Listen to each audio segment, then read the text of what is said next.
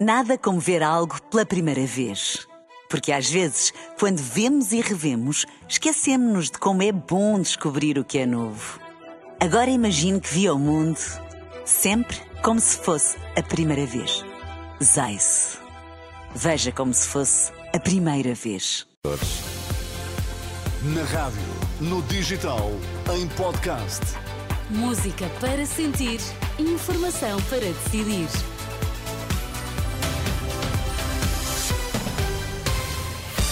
Antes da edição da noite, vamos às notícias em destaque a esta hora. Cinco empresas multadas pela Autoridade da Concorrência por formação de cartel para a prestação de serviços aos hospitais. Atenção que os comboios podem voltar a parar em março, mas desta vez por tempo indeterminado.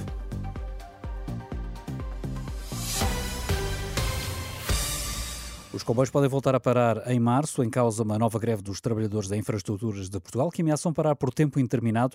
Ouvido pela Renascença, o presidente da Associação Sindical dos Profissionais do Comando e Controlo Ferroviário lamenta que se mantenha a falta de condições de trabalho. A nossa profissão nunca foi regularizada. Temos controladores de tráfego aéreo, temos controladores de tráfego marítimo, não temos controladores de tráfego ferroviário, porque não interessa nem ao sistema, porque não querem pagar e não querem dar condições de trabalho e condições às pessoas para, para, para poder elaborar na profissão de acordo com, com critérios de qualidade e, portanto, nós, chega a 2024 e havendo sempre recurso em relação a isso, não há mais hipótese que não ir para a greve.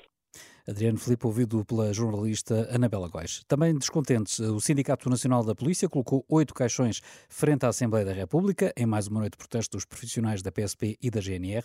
Armando Ferreira, do Sindicato Nacional da Polícia, explica que cada um dos oito caixões simbolizam um ano de governação do Partido Socialista e critica o desinvestimento no setor da segurança pública. Foram oito anos em que tivemos um governo que pela primeira vez conseguiu fazer com que as pessoas não quisessem ser polícias. Nós estamos sempre com a esperança de que as coisas possam mudar e que seja corrigido o erro que foi cometido ao se esquecer os profissionais da Polícia de Segurança Pública e os militares da Guarda Nacional Republicana relativamente à atribuição de um suplemento de missão à semelhança do que foi atribuído e muito bem aos nossos colegas da Polícia Judiciária. Portanto, nós esperamos que esse erro seja rapidamente corrigido, independentemente de estarmos perante um governo em funções, nós consideramos, e já vários especialistas constitucionalistas vieram também dizer, que o governo tem todos os poderes legítimos para resolver este problema ainda durante o seu mandato. Armando Ferreiro, do Sindicato Nacional da Polícia, os profissionais da PSP e da GNR continuam hoje mais um dia de protesto frente à Assembleia da República. A Autoridade da Concorrência condenou cinco empresas ao pagamento de quase 7 milhões de euros por terem formado um cartel em concursos públicos para a prestação de serviços a hospitais.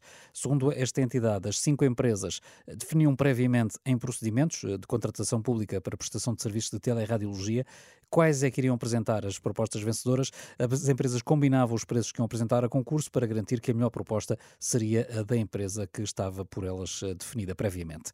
O Instituto do Mar e da Atmosfera coloca hum, todos os distritos sob aviso amarelo esta terça-feira, devido à chuva e ao vento, um aviso extensível também ao arquipélago dos Açores, nas costas sul e zonas montanhosas da Madeira e toda a ilha de Porto Santo. Vão estar sob aviso laranja por causa da chuva e do vento. O aviso laranja é o segundo mais elevado numa escala de 4.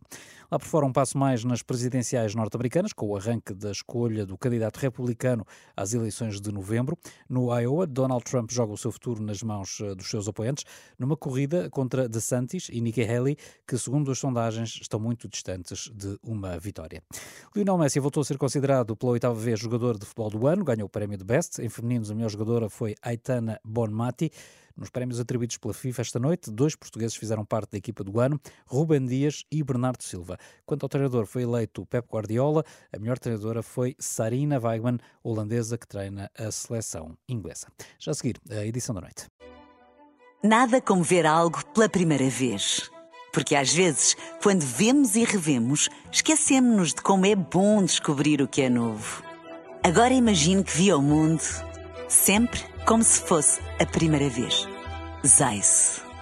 Veja como se fosse a primeira vez.